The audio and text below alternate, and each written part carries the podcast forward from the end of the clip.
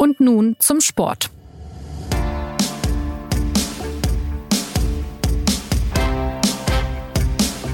Herzlich willkommen zur neuen Folge des SZ Sport Podcasts nach einer schlaflosen, aber unterhaltsamen Nacht dank des Super Bowls. Tom Brady hat es tatsächlich geschafft. Seit Sonntag hat er den Super Bowl häufiger gewonnen als jedes Team in der National Football League insgesamt. Nach sechs Titeln mit den New England Patriots, nun auch mit den Tampa Bay Buccaneers 31 zu 9 gegen die Kansas City Chiefs. Die Chiefs haben überraschend viele Fehler gemacht. Nix war es also mit der Titelverteidigung für den jungen Quarterback Patrick Mahomes, während auf der anderen Seite Brady seinen Ruf als bester Spielmacher der Footballgeschichte zementierte. Mein Name ist Anna Dreher und zugeschaltet sind heute die beiden Football-Konnoisseure Jürgen Schmieder aus LA. Hallo Jürgen. Hallo, Servus. Und Christoph Leischwitz aus München. Hallo Christoph. Hallo, Servus miteinander. Ja, die Chiefs galten als Favorit und äh, mit einem durchaus gestellten Selbstbewusstsein nach den äh, Partien, die sie davor gespielt hatten. Äh, und doch haben sie verloren und wirkten die meiste Zeit auch irgendwie verloren auf dem Platz. Woran lag das, Jürgen? Ja, sie haben halt immer Fehler gemacht, wenn es drauf ankam. Also wie du die Interception von Matthew, wo sie dann zurückgepfiffen wurden wegen einem Foul, dann später wieder dritter Versuch, wieder ein Foul. Dann gab es einen Field Goal Versuch von den Buccaneers, ähm, wo du sagst, lass die halt das Field Goal kicken, ja, rennen sie ins Abseits. Also das sind schon tölpelhafte Fehler gewesen, die die Chiefs gemacht haben. Ähm, die Buccaneers haben einfach gespielt, wie wir es von ihnen erwartet haben. Die haben Holmes attackiert, sind da gut durchgekommen und haben das relativ locker durchgespielt. Also es hatte so ein bisschen den Anschein, als wären die, wären die Buccaneers in, in Köpfen von, von den Chiefs-Spielern gekrabbelt und als hätte irgendwie Mahomes hat nicht frei gespielt, Hill mhm. hat sich nie richtig freilaufen können. Also es ist weniger, es so weniger den Eindruck, als wäre es sportlich gewesen, als, als wäre da wirklich eine Blockade. Aber so ist es, wenn du im Super Bowl gegen Brady spielst. Da spielst du halt gegen einen, der von Minute eins in deinem Kopf sitzt. Aber es war schon äh, sehr auffallend, oder? Also du hast die individuellen Fehler angesprochen, dass ihnen kein einziger Touchdown gelungen ist, äh, finde ich auch sehr bemerkenswert, bei, bei, vor allem bei den Chiefs. Ähm, ist es was, wo, womit du auch gerechnet hattest vielleicht? Oder hat es dich genauso erwischt wie mich? Nein, es hat, ich, ich glaube, jeder war überrascht, selbst Tom Brady sagte danach, also mit so einem Ausgang hat wahrscheinlich keiner gerechnet, aber der, der Brady ist natürlich bekannt dafür. Äh, ich glaube, der war in, das war jetzt sein zehnter Super Bowl und ich glaube, er war äh, siebenmal Außenseiter und diese sieben Spiele hat er gewonnen. Also immer mhm. wenn er Favorit war, er verloren. Das, das ist so ein, äh, also mit so einem Ausgang hätte natürlich keiner gerechnet. Also dass die, dass die Buccaneers Punkte machen können, dass die 31 Punkte machen, ja. Aber äh, die Chiefs haben vor dem Spiel gesagt, wir brauchen 40 Punkte. Dann werden wir dieses Spiel gewinnen und, und das hätten sie auch gewonnen, wenn sie 40 geschafft hätten. Also ich glaube, dass äh, wer auf, auf Chiefs null Touchdowns gewettet hat, ist erstens verrückt und zweitens jetzt ein reicher Mann. Sehr reich, ja. Was hattet ihr denn getippt, Christoph? Was hattest du gedacht, wie die Partie endet? Also das war tatsächlich der erste Super Bowl, wo ich gesagt habe, ich kann es nicht vorhersagen und auch gleichzeitig der erste Super Bowl, wo es mir so ein bisschen egal war, wo ich einfach gesagt habe, ich werde das Spiel genießen und schauen, welcher Quarterback sich durchsetzt und ganz genau so. Also niemand hat es, niemand hat es so kommen sehen und ich war schon, muss ich sagen, schwer enttäuscht von den Chiefs. Also ganz am Anfang vom Spiel hat die Defense der Chiefs äh, die Mannschaft ja noch im Spiel gehalten. Da sah es dann so aus, als ob das so unerwarteterweise ein Low-Scoring-Game werden würde. Ja. Ähm, dann haben die Chiefs. Sind ja auch mit 3-0 in Führung gegangen am Anfang.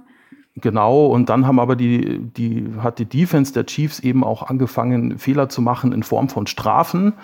Und das hat äh, Brady eben dann eiskalt ausgenutzt. Und was sonst normalerweise immer in den letzten Jahren im Super Bowl passiert ist, ist, dass es so ein, so ein Momentum gab, so ein, einen Moment, ähm, der das Spiel nochmal ändert, dass dann zumindest noch eine spannende Aufholjagd folgt. Und genau das hat eben diesmal so ein bisschen gefehlt, weil eben die Momente, die dafür da waren, von den Chiefs nicht genutzt wurden. Ja, also mhm.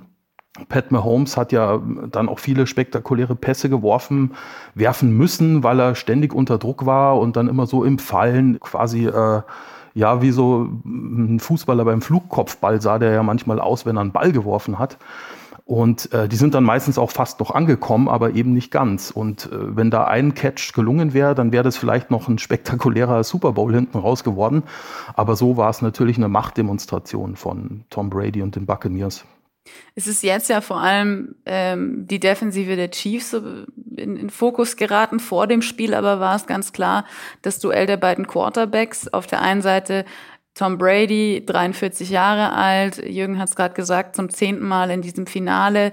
Bevor das äh, Ergebnis klar war, ähm, hat er schon sechsmal gewonnen, den Super Bowl. Auf der anderen Seite Patrick Mahomes, 25, also quasi die nächste Generation und Titelverteidiger. Und, und wegen den beiden und auch wegen den Trainern war das ja so ein bisschen ein Generationenduell auch, das da ausgerufen wurde. Jetzt hat sich die Ältere durchgesetzt. War das, weil die moderne Football-Philosophie von den Chiefs zu riskant war und, und man hat ja jetzt gesehen, dass vieles nicht aufging wegen den Fehlern? Oder war es schlichtweg die Erfahrung und auch so ein bisschen diese Coolness von, von Brady, die ausschlaggebend war, Jürgen? Ähm, Mai, also ich, ich glaube ja nicht, dass, dass die Buccaneers nicht risikobereit spielen. Also äh, Bucks Trainer Arians hat ein Buch geschrieben und ich glaube, äh, auf den ersten 20 Seiten kommt das Wort Risiko, glaube ich, 50 Mal vor.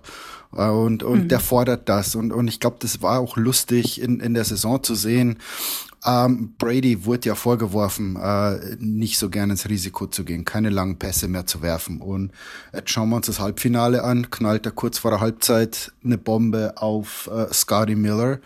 Jetzt wieder im Super Bowl, ähm, wo, glaube ich, jeder, der nicht das Buch von Arians gelesen hat, äh, rechnete, dass die für ein Field Goal gehen, so, die brauchten noch so 20 Yards. Ähm, boom, wirft er die nächste Bombe, diesmal auf Evans, äh, nicht gefangen, aber Pass Interference. Heißt, mhm. du kriegst die 34 Yards. Also äh, es war nicht so ein Duell, die, die riskanten Chiefs gegen die, gegen die biederen äh, Buccaneers. Sowas, sowas nicht. Und, und wer das geglaubt hat, der, der glaube ich, hat keine Ahnung von Football, weil, weil mhm. Arians ist ein risikoreicher. Brady war es nicht. Und, und ich glaube, Brady hat in dieser Saison gezeigt, wie er sich anpassen kann an so eine Philosophie ähm, wie aber auch Arians sich anpassen kann an, an Spielmacher wie Brady. Und, und jetzt im Super Bowl haben wir gesehen, oder äh, die ganzen Playoffs über, was passiert, wenn, wenn so ein Quarterback wie Brady auf so einen Philosophen wie Arians trifft, ähm, dass die beiden dann äh, eine Kombination ergeben, die spektakulär ist und, und die schwer zu schlagen ist. Also das ist die, die, die Buccaneers hatten genügend Waffen, um in der Offensive spektakulär zu spielen. Das haben sie in den Playoffs gezeigt und im Super mhm. Bowl mhm. haben sie es mit der besten Partie der Saison nochmal unterstrichen. Lag ja, dann ich an glaube, der, dass, äh, ja, wenn ich da kurz anknüpfen darf, ja, ähm, dass es dann eben gar nicht so sehr die Frage danach ist, ob das ein modernes Spiel ist oder nicht, sondern ich glaube, äh, Tom Bradys Qualitäten sind da einfach zeitlos. Ich glaube, dass der, dass der Unterschied zwischen äh, Tom Brady und Pat Mahomes, den hat man auch eben in der Performance der Abwehr gesehen, den hat man in der Performance der O-Lines gesehen, weil mhm. Tom Brady einfach jemand ist, der ist ähm, als GOAT, als Greatest of All Time, äh, zu einem der schlechtesten Teams der Geschichte der NFL gegangen, hat ähm, ja sozusagen äh, seinen Tight End Gronkowski noch mitgebracht, ähm, Antonio Brown kam noch dazu, ein paar andere Spieler. Aber was er vor allem, glaube ich, mitgebracht hat, ist diese Work Ethic, die, die nötig ist, um äh, so zu performen, wie die Buccaneers das getan haben. Mhm. Und es ist kein Zufall, dass die Buccaneers weniger Fehler begangen haben als die Chiefs. Ich glaube, die Chiefs sind eben da doch noch angeleitet von einem unerfahrenen Quarterback, der gestern äh, viel zu viel mit sich selber zu kämpfen hatte, der nicht der Leader war, was man von ihm erwarten durfte nach dem letzten Jahr, wo sie eine Aufholjagd gewonnen haben, die Chiefs gegen die 49ers. Das war der große Unterschied. Ich glaube, dass Tom Brady dieses ganze Franchise so verändert hat. Also das ist nicht nur ein Spieler auf dem Feld, sondern er hat die ganze Mannschaft einfach besser gemacht. Ich wollte gerade fragen, wieso war denn von Mahomes so wenig zu sehen?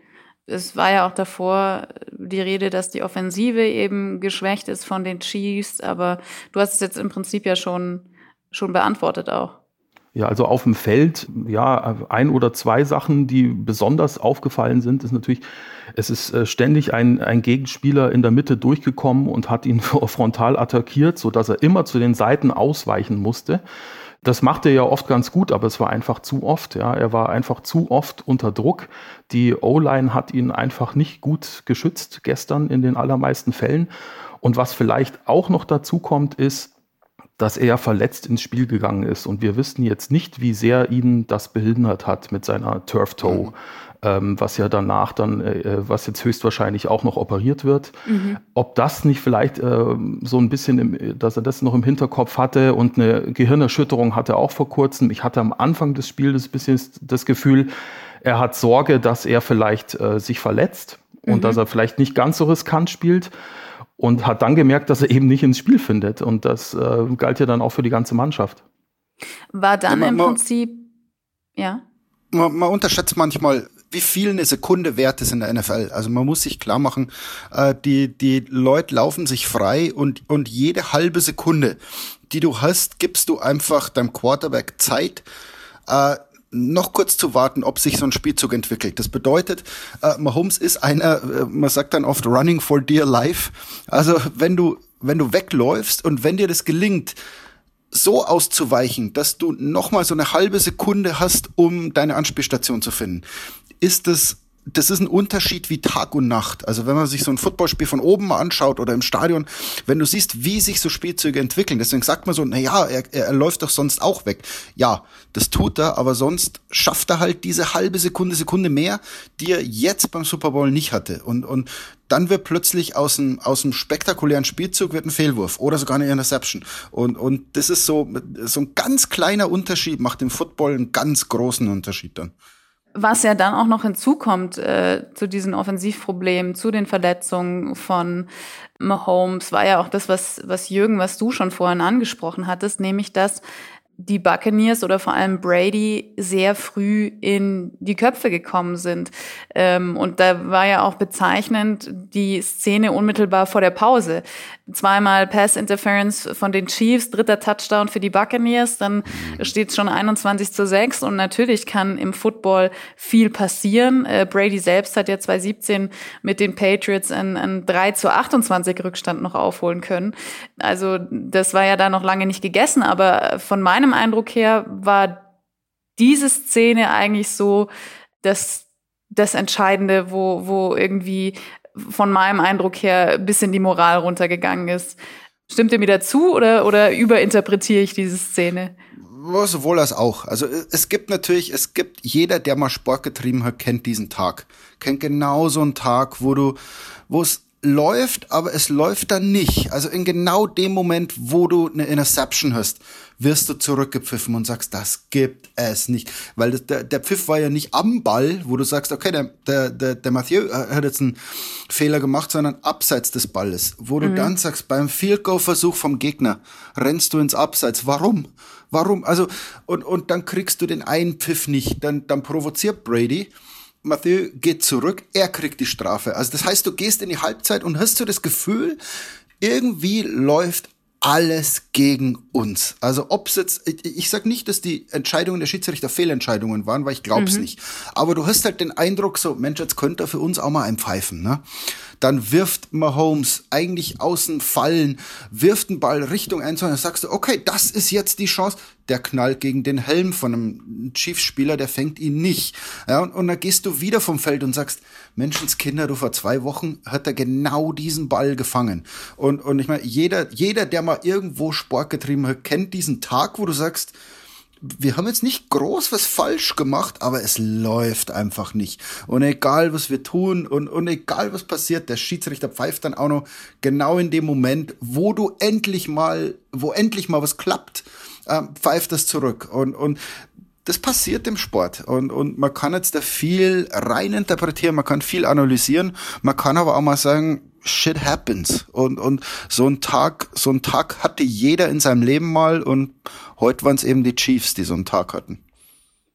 Zum ja, wobei das mit äh, die Szene mit Mathieu, ich glaube, dass Tom Brady das schon sehr geschickt gemacht hat. Na klar. Ähm, die Situation für sich ausgenutzt und man hat ihm, man hat dem Mathieu ja angemerkt, dass er diese Wut auch mit in den Lockerroom äh, genommen hat. Man hat ja. an der Szene wieder gesehen, dass äh, die Chiefs einfach zu sehr mit sich selber beschäftigt sind oder mit dem Ärger darüber, dass es nicht läuft, ja, und dass sie da einfach nicht rausgekommen sind. Und da popelt der Brady natürlich rein. Ne, der, ja. der, der sieht so eine Wunde und sagt, naja, weißt du was, da, da, da lege ich jetzt mal kurz den Zeigefinger rein.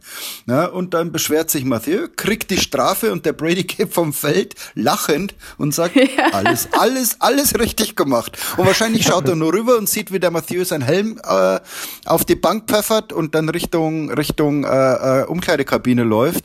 Und der Brady sagt, ich habe alles richtig gemacht. Ja, und bei jedem anderen Spiel würden wir sagen, Heimvorteil ausgenutzt. Aber ja. in dem Fall war es einfach Tom Brady, ja. Ja, ja, das, das war ja auch das, was ich vorhin mit, mit Coolness und abgezockt hat meinte. Also dieses ja. äh, Lächeln, das ist irgendwie wahrscheinlich eins der Bilder, das da irgendwie auch hängen bleiben wird von diesem Spiel.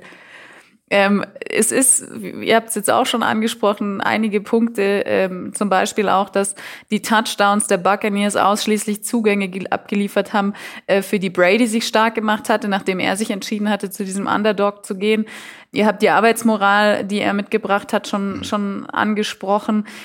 Ist es also wirklich sein Erfolg, auch wenn wir hier natürlich einen Mannschaftssport haben, wäre Tampa Bay ohne Brady auf gar keinen Fall in dieses Finale gekommen und auch zum Sieg? Oder wie ist, wie ist dieses Team auch einzuordnen und der Einfluss, den Brady letztendlich hatte, Christoph? Ja, ich glaube zum einen, es war, es war ja so, dass äh, gar nicht so viele Mannschaften Tom Brady wollten, als er gesagt hat, dass er bei den Patriots aufhört. Ich glaube, das ist dann schon so, eine, so ein gegenseitiges äh, Verständnis auf der einen Seite die Buccaneers, die auf ihn zugekommen sind und auf der anderen Seite wird Tom Brady auch viel gefordert haben, von dem er weiß, das brauche ich, um erfolgreich zu sein und die Buccaneers haben es ihm geliefert. Da geht es wahrscheinlich nicht nur um Spieler, die er gerne hätte, sondern auch, dass äh, bestimmte Sachen im Training so laufen, wie sie laufen, dass man auch weiß, dass man, wenn man Tom Brady holt, dass man da einen Quarterback holt, der so ein bisschen oldschool, die anderen auch mal ein bisschen anbrüllt und solche Sachen, ja. Ähm, da muss ja die Bereitschaft in der Franchise dafür da sein. Nichtsdestotrotz, ich glaube, Tom Brady, äh, also es ist ja völlig, liegt ja völlig auf der Hand, dass das ohne Tom Brady gestern alles nicht passiert wäre, dass das auch nicht passiert wäre, dass die Buccaneers drei Auswärtsspiele ähm, vorher in den Playoffs gewinnen. Und von daher, ja, ich glaube, ein ganz, ganz großer Teil äh, geht da auf Tom Brady zurück. Wie würdest du ihn denn beschreiben, Jürgen? Was, was macht diesen Sportler aus, der mit 43 immer noch Rekorde setzt in seiner Sportart? Tom, Tom Brady ist der Typ, bei dem ich sage, wenn ich ein Kind habe, das Sportler werden will, schau auf diesen Typen. Ähm, Thierry Henry sagte mal, man soll nicht auf Ronaldo und Messi schauen, weil dein Kind ist nicht so ein Freak wie wie es äh, Ronaldo und Messi sind. Mhm. Und, und jedes sportliche Kind ist nicht Tiger Woods. Äh, um Shaquille O'Neal zu sein, brauchst du den Körper von Shaquille O'Neal. Und wer hat diesen Körper? Oder wer ist mit so viel Ballgefühl gesegnet oder mit so viel Grazie wie, wie Muhammad Ali? Äh, Tom Brady ist ein durchschnittlicher Typ. Der ist 1,93, das ist groß, aber das musst du als Quarterback sein. Der ist nicht besonders beweglich. Als der vor 20 Jahren sich, sich beim Combine ähm, beworben hat, haben die den ausgelacht. Ja, da gibt's ein oben ohne Foto von ihm, wo man sagt, er soll lieber Versicherungsvertreter werden. ähm, es war tatsächlich, und das Lustige ist, Tom Brady hat später gesagt, sein Berufswunsch oder sein zweiter Berufswunsch wäre Versicherungsvertreter gewesen. Also genauso ist es. Und, und er ist ein Beispiel dafür, dass du der Beste sein kannst oder nimm nicht mal der Beste, dass du Profisportler werden kannst, obwohl du vielleicht nicht mit dem Körper oder mit dem Talent oder mit Ballgefühl gesegnet bist, sondern dass du ganz, ganz viel in deinem Leben erreichen kannst, wenn du die richtige Einstellung hast, wenn du bereit bist zu arbeiten. Als der zu den Patriots kam, war er der vierte Quarterback und seine Aufgabe war es, den Gegner des nächsten Wochenendes zu imitieren. Wie demütigend ist das denn? Mhm. Das ist der schlimmste Job, den es gibt in der NFL. Ein Schauspieler. Mit, ein Schauspieler. Und, und ja. die Leute die mit ihm damals zusammengearbeitet haben, haben gesagt, der hat sich nicht einmal darüber beschwert. Der war der Erste, der da war, der ist der Letzte, der gegangen ist. Und mit dieser Einstellung, das würde ich nach sportlichem Nachwuchs, musst du schauen, schaut euch die Karriere von Tom Brady an und wenn du jetzt gerade mit 10, 11 beim Sport als letzter gewählt wirst oder mal verlacht wirst, völlig egal. Mach weiter, zeig eine gute Einstellung, sei ein guter Teamkamerad und ich sag's jetzt nochmal, Tom Brady ist der beste Footballspieler der Geschichte und er war niemals der höchst bezahlte Spieler der NFL. Denk mal drüber nach der 20 Jahre oder 21 Jahre war der niemals der bestbezahlte Spieler. Er mhm. ist aber der, der mehr gewonnen hat als alle anderen Vereine. Denkt mal aber drüber jetzt stellt nach. Euch mal, jetzt stellt euch mal Tom Brady als Versicherungsvertreter vor, ja. mit der, mit der Arbeitseinstellung, wie weit er es da gebracht hätte, ja. Wahrscheinlich hätte er so viele Bonusse eingesammelt, dass er einen Trip to the Super Bowl gewonnen hätte. Er hätte die Branche revolutioniert. Die Allianz ja. wird jetzt Bradyans heißen. Genau. Aber wie geht das zusammen, Jürgen? Also ich meine, äh, Gehalt ist ja auch immer eine gewisse Wertschätzung und. Äh Na Moment, das Lustige am NFL-Gehalt ist, das Gehalt, auf das du verzichtest, kann der Verein darauf verwenden, gute Spieler zu holen. So, und jetzt, jetzt nimmst du dir das Gehalt von Mahomes, der kostet mittlerweile 40, 45 Millionen im Jahr. Beim Salary Cap im Vergleich zu Brady, der 14 verdient hat, das sind 30 Millionen. Und wir sind nicht wie im europäischen Fußball, wo Barcelona zahlen kann, was immer die wollen. Es gibt eine Gehaltsobergrenze. Das heißt, jeder Cent, auf den du verzichtest, kann dein Verein, dann können sie halt Antonio Brown nochmal holen. Dann mhm. können sie Leonard Fournette aus, aus Jacksonville holen und dem ein gutes Angebot machen, weil der Brady weiß, A, ich habe genug verdient in meiner Karriere und B, je erfolgreicher ich bin, ähm, desto bessere Werbeverträge kriege ich. Also die paar, paar Millionen, ne, das hört sich jetzt immer blöd an, aber auf die er jetzt verzichtet bei den Buccaneers, holt der doch über, über Werbeverträge locker wieder rein. Und, und wenn Tom Brady nach 20 Jahren in der NFL noch auf äh, 10, äh, 15 Millionen angewiesen ist, dann tut er mal leid. Dann hat er einen schlechten Versicherungsberater gehabt.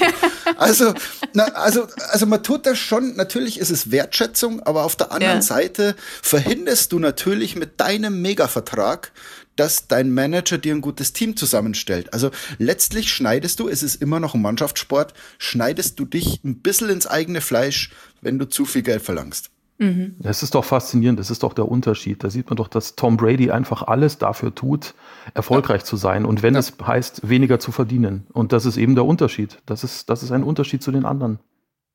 Gibt es denn äh, Geschichten von Spielern, äh, die einer von euch beiden kennt oder vielleicht auch ihr beide, die so ein bisschen auch erzählt haben, wie es ist, mit ihm äh, zusammenzuarbeiten? Also wir legen jetzt den Fokus äh, auf ihn, aber es ist, glaube ich, auch angebracht. Es gibt ja von anderen Sportlern auch Berichte von früheren Mitspielern oder Mitarbeitern, die so ein bisschen beschrieben haben, wie die dann drauf waren oder wie fühlt sich das an, von Tom Brady angeschrien zu werden. Ich, ich kenne ihn ja aus Michigan noch. Also ich war ja Fußballer in Michigan und, und er war Footballspieler. Und alles, was man von, von Mannschaftskameraden hört, ist, wie, wie bescheiden der ist, wie beflissen der ist. Und mittlerweile hat er natürlich durch, durch den Ruf und auch durch die Erfolge dieses Standing, äh, wenn du ein 25-jähriger Neuling bist oder sag mal, bist so ein aufstrebender Typ, mhm. und du kommst eine Minute zu spät zum Meeting und der Beste der Geschichte hockt da schon seit zehn Minuten und schaut dich an und sagt, ha, bist zu spät. Also wenn der Beste der Geschichte immer pünktlich ist, dann komme ich auch nicht zu spät. Wenn der Beste der Geschichte in jedem Training 100% gibt, wer bin ich nur 90 zu geben? Ja. Und, und dieses Image pflegt er natürlich. Also der, der kommt natürlich absichtlich zu früh, weil er genau weiß, Leute, dann kommt ihr aber auch mal zu früh. Der bleibt länger, weil er weiß, na, dann bleiben alle länger. Also diese, dieses äh, Image pflegt er und, und reißt dadurch seine, seine Mitspieler mit, weil die natürlich jetzt nicht Angst, aber so einen Respekt haben und sagen, also, also ich gehe vorm Training keins trinken, weil ich weiß, Tom Brady trinkt kein Alkohol, der isst ja. kein Zucker, der isst kein Brot, der hat eine strenge Diät. Ja, plötzlich sagst du, so will ich auch sein. Ich will diesen Typen nicht enttäuschen, ja, weil der muss dich gar nicht anschreien, der schaut dich nur traurig an und sagt, ich als der Beste aller Zeiten reiß mir einen Arsch auf und du nicht na geh. Also das ist so eine Philosophie von ihm, die sich einfach dann äh, beim FC Bayern sagt man das FC Bayern gehen, aber das ist bei Brady ist es kein Gehen, sondern eine Einstellung. Und, und Fühle ich mich ganz schlecht, weil ich gestern Abend Pizza gegessen habe. ich auch, ihr alle, also wer, wer, wer zu Super Bowl sich nicht den Wanst so fortschlägt, dass er nicht mehr atmen kann, der, der hat das Spiel nie geliebt. Tell that Tom Brady. Aber gut, vielleicht macht das dann auch so, wenn er irgendwann äh, irgendwann mal retired, irgendwann mal zurücktritt. Ähm, Christoph, was würdest du denn sagen, wofür steht Brady nun nach diesem siebten Super Bowl-Sieg? Also ist es dann so eine Überfigur, die, die wirklich Dauer haben wird im Football oder wie ist das einzuordnen jetzt auch historisch? Ja, ich glaube, die Überfigur war er vorher auch schon. Was halt jetzt mit äh, der letzten Nacht noch dazugekommen ist, ist das, äh, das Faszinosum, dass man äh, das, was Jürgen gerade so anschaulich erklärt hat, wofür ja auch die Patriots all die Jahre standen, dass man das offensichtlich auch noch auf einen anderen Verein übertragen kann. Mhm. Und das auch noch im ersten Jahr. Also das ist, das ist eigentlich unglaublich, weil wir reden hier ja von einer Footballmannschaft mit einem riesigen Drumherum. Wir reden nicht von einer Fußballmannschaft oder von einer Eishockey Eishockeymannschaft mit einem Kader von 20, 25 Leuten sondern da sind ähm, über 70 Leute, von denen werden dann 53 Leute zum Saisonstart ausgesucht. Mhm. Da muss sich eine Chemie entwickeln, es kommen viele neue Spieler dazu und, und offensichtlich hat Tom Brady so viel verändert, ohne vielen Leuten vor den Kopf zu stoßen und gleichzeitig alle zu überzeugen, mitzuziehen. Das ist, das ist nochmal nochmal was Besonderes, ja, zu dem, was er bei den Patriots schon erreicht hat. Bei den Patriots ging es ja nur noch um das Sammeln der Titel und dadurch so der Größte zu werden äh, aller Zeiten. Das mhm. hat er schon geschafft. Und da hat er jetzt nochmal einen draufgesetzt mit der Transformation zu einem Verein, der ja äh, vorher historisch zu den schlechtesten gehörte. Na, er, hat, er ist den letzten Makel seiner Karriere losgeworden. Also die Patriots waren immer in den Playoffs, wenn, wenn Brady gespielt hat, außer die eine Saison, wo er sich das Kreuzband gerissen hat. Mhm. Aber man hat immer gesagt, naja, Belichick ist ja auch der tollste Trainer aller Zeiten. Belichick made Brady.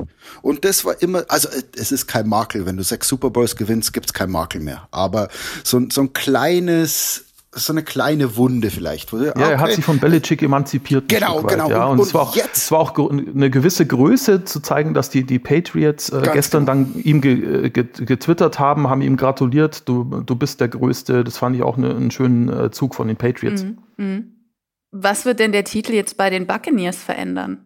Also dieses eine Jahr wird ja schon viel, viel verändert haben, aber ähm, von einer Franchise, von der nicht so viel erwartet wurde, die, wenn ich es richtig im Kopf habe, 2003 den Super Bowl einmal gewinnen konnte, aber ansonsten ging da ja nicht so viel. Ging tatsächlich nicht viel. Also ich, ja, ich glaube, das ist jetzt auch ein Charaktertest für die Spieler, weil das, was wir vorher schon besprochen haben, wie Tom Brady eine Mannschaft besser macht, da ist jetzt die Frage, ob diese Spieler die Disziplin halten können ob sie das über mehrere Jahre äh, hinwegziehen. Weil wenn's, wenn da jetzt einige dabei sind, äh, die diese Anstrengung kein zweites Mal machen wollen, dann wird wahrscheinlich ein ziemliches Kommen und Gehen eintreten, solange Tom Brady da ist. Und ähm, da wird sich dann zeigen, ob, ob äh, Tom Brady dann tatsächlich dauerhaft eine große Mannschaft aus dieser Mannschaft machen kann oder was dafür noch alles passieren muss. Aber der Kern, Jürgen, was schätzt Kern du denn, wie lange bleibt er noch? Also er hat ja schon gesagt, wir kommen wieder das, die erste Aussage war, ich komme wieder. Der hat mal gesagt, er will bis 50 spielen. Ähm, okay. wer, wer, wer will ihn anzweifeln? Also das Lustige ist, der läuft mittlerweile schneller als mit 20. Diese, diesen 40-Yard-Dash hat er ja bewiesen, dass er schneller läuft als mit 20. Also ich, ich bin jetzt 41. Ich bin froh, wenn ich weniger als das Doppelte von damals brauche. auf, auf 40 oder 100 Meter. Naja, aber daran sieht man, wie fit der ist und, und welchen Ehrgeiz der hat. Und, und der Kern bleibt zusammen. Also auch Gronk, Gronkowski sagte, pff, also noch bin ich unretired. Ich bin Free Agent. Ich glaube, dass der weiter bei Tampa Bay bleibt. Auch Mike Evans äh, wird bleiben. Also so dieser, dieser Star-Core bleibt zusammen. Und, und die große Fähigkeit von Brady ist diese Unzufriedenheit, äh, mhm. die man beim Tennis vielleicht von Serena Williams kennt. Wenn die, wenn die nach dem Grand Slam Titel gefragt wurde, ob sie sich freut, sagt sie, nein, weil in zwei Wochen gehen, geht schon Wimbledon los. Also diese Gier immer weiterzumachen. Und Brady, das erste, was Brady auf der Feier zu den Leuten sagen wird, wenn die ein Bierchen trinken, dann kommt Brady mit der Avocado-Limonade dazu, stößt mit denen an und sagt, Leute, ab sofort beginnt die Vorbereitung auf nächstes Jahr. Und wieder sage ich, wenn Brady zu dir kommt und sagt, wir rocken das nächstes Jahr nochmal, denn seit dem Super Bowl-Sieg 2005 mit den Patriots hat niemand mehr den Titel verteidigt. So, das ist ein großes Ziel, dass mhm. du deinen Leuten eintreten kannst. Wir können Geschichte schreiben, wenn wir nächstes Jahr den Titel verteidigen.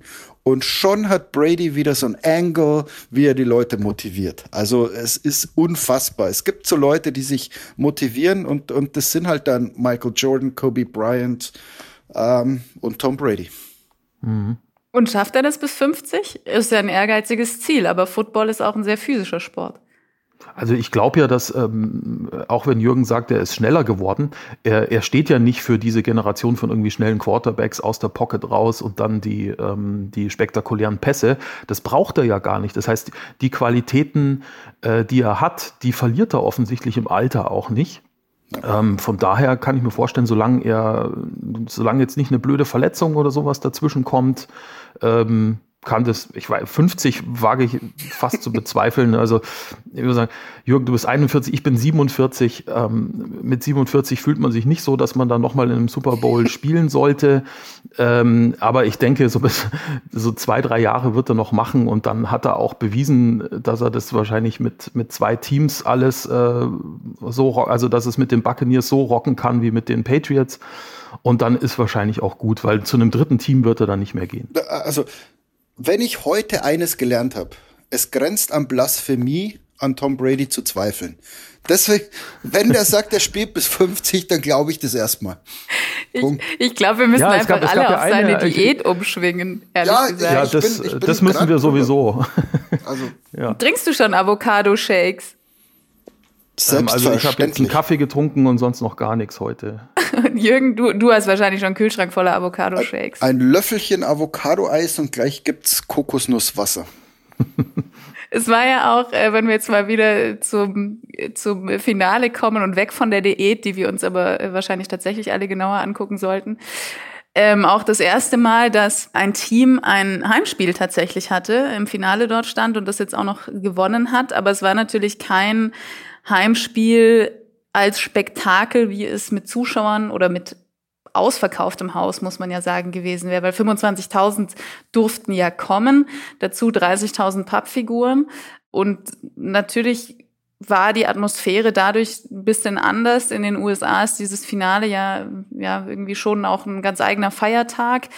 Wie war denn jetzt da die Stimmung in den USA, Jürgen, nachdem durch die Pandemie vor allem das vergangene Jahr und aber natürlich auch die ersten Wochen des neuen Jahres äh, sehr schwierig für sehr viele Menschen waren. Es war schon anders. Also die, die üblichen Super Bowl-Partys fielen entweder aus oder wenn sie es gegeben hat, dann halt so unter, unter der Hand oder so ein bisschen heimlich natürlich. Also die ganze Super Bowl Week ist ja ausgefallen. Dieses ganze Gedöns, das sonst gemacht wird, die Partys und keine Ahnung, das fiel aus es gab heute eine, eine Party mit Miley Cyrus und da schaut man so hin und sagt, oh, das sind ganz schön viele Leute. Also so wie man reagiert während Covid und da hieß es, nein, die sind alle geimpft, es sind nur Frontline Workers, wir wollen denen was Gutes tun, die sind geimpft. Also die NFL hat sich da schon Mühe gegeben. Die hat auch von den 25.000 Zuschauern waren 7.500 Frontline Workers, also mhm. Polizisten, Krankenschwestern, die allesamt geimpft sind schon.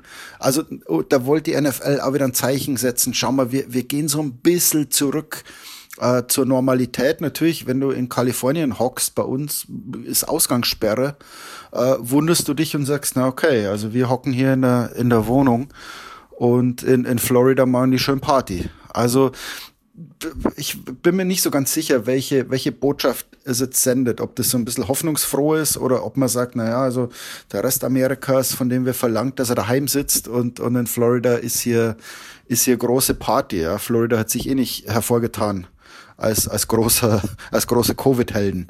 Ja. Deswegen, es, es war anders. Die große Party ist ausgefallen, fand ich aber auch okay. Also es ist gerade, glaube ich, nicht die Zeit, äh, fette Partys zu feiern. Und da hat die NFL glaube ich, viel richtig gemacht. Ähm, also ich war, ich war vor zwölf Jahren, war der letzte Super Bowl in Tampa. Damals haben die Steelers gegen die Cardinals gewonnen in so einem Nailbiter am Schluss. Und äh, bei dem Spiel war ich damals und ich bin bewusst damals zu Fuß zum Stadion gegangen. Das Stadion liegt noch so ein bisschen äh, im Gegensatz zu vielen anderen Stadien so ein bisschen in der Wohngegend. Mhm. Und da war es dann so, dass die Leute da, die in der Nähe vom Stadion wohnen, ihre Garageneinfahrt ähm, als Parkplatz verkauft haben für 100 Dollar einen Tag, damit die Leute da parken können, weil das direkt am Stadion ja meistens völlig überfüllt ist. Und ich habe das damals tatsächlich auch so gemacht. Ich habe da mein Auto geparkt, mein Mietauto und bin dann zu Fuß zum Stadion gegangen und habe mir gestern gedacht, als ich das Spiel angeschaut habe, ja, das wird jetzt gerade nicht passieren. Es wird ja. eben nicht passieren, dass diese, diese Volksfestatmosphäre entsteht, wo man mit vielen Leuten aus ganz, aus ganz USA in Kontakt kommt und ja. diese ganzen sozialen Kontakte, das ist dann einfach nur ein Beispiel für viele andere auch, die wir im Alltag haben. Die waren eben auch in der, in der Super Bowl-Woche radikal reduziert, ja. Aber war es dann ein besonders äh, gesellschaftspolitischer Super Bowl? Also die Halftime-Show kann man jetzt, glaube ich, ausklammern. Da habe ich zumindest nicht sehr viel gesellschaftspolitisches reininterpretieren können. Aber äh, wenn wir jetzt zum Beispiel an den Auftritt äh, der Poetin Amanda Gorman denken, die ja auch äh, bei ihrem, mit ihrem Gedicht bei der Amtseinführung von Joe Biden mhm. die Stimmung in den USA schon gut eingefangen hat. Äh, wenn wir an mögliche Werbespots denken, die jetzt von den deutschen Zuschauern, zumindest die, die es hier auf dem deutschen Fernsehen gesehen haben, nichts mitbekommen haben. Wie, wie war das da? War, war der letzte Super Bowl viel politischer oder war es schon zu spüren, dass jetzt viel Bewegung auch in den USA gesellschaftlich einfach in den letzten Monaten war? Es war die letzten Jahre politischer. Also äh, man erinnert sich an Beyoncé, die da im, im Black Panther Outfit kam, äh, an Lady Gaga, die, die die Hymne an die LGBTQ Community sang. Also äh, da war schon mehr, mehr Zunder dahinter. Die NFL war ein Vorreiter gegen Rassismus und Polizeigewalt heuer. Mhm. Die hat den Spielern erlaubt, dass sie sich hinknien. Äh, die durften politische Botschaften machen da gab's heuer wenig zu sehen. Was es gab, es war so ein Kuschel-Super Bowl. Also die Werbungen waren sehr auf, wir kommen da durch, durch Covid. Das Gedicht von Amanda Gorman ging um drei Helden während der Pandemie. Ähm, in fast jedem Werbespot ging's um Sorry, um wir schaffen das gemeinsam. Äh, schau mal, was wir getan haben. Also es war schon im, äh, im Gegensatz zu Protest oder so gesellschaftlichem Aufruhr was mehr mhm. Kuscheln, Hoffnung, Gemeinschaft, also, also so ein bisschen alles, was der neue Präsident äh, verkörpern soll oder was der auch predigt. Und, und das fand ich schon interessant. Also, dass, dass es weniger aggressiv war und weniger, oh, wir müssen uns ändern, sondern mehr, schau mal, wir kommen da jetzt gemeinsam durch und, und lass uns was Positives finden. Ähm, fand ich relativ angenehm. Wirklich? Ich fand, ich, ich sehe das ganz genauso. Ich fand ähm, schon eine Parallele zur Inauguration war ja eben Amanda Gorman. Gleichzeitig haben sie die Nationalhymne, haben einen Country-Sänger und eine R&B-Sängerin zusammen äh, gesungen.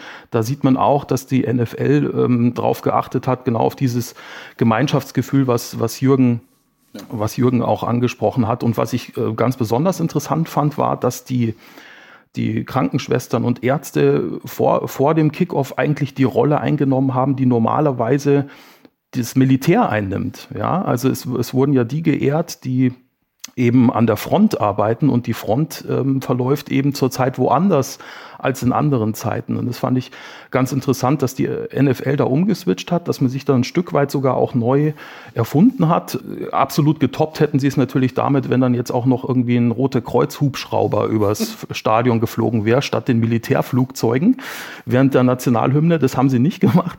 Also ein bisschen Militär muss irgendwie schon noch sein.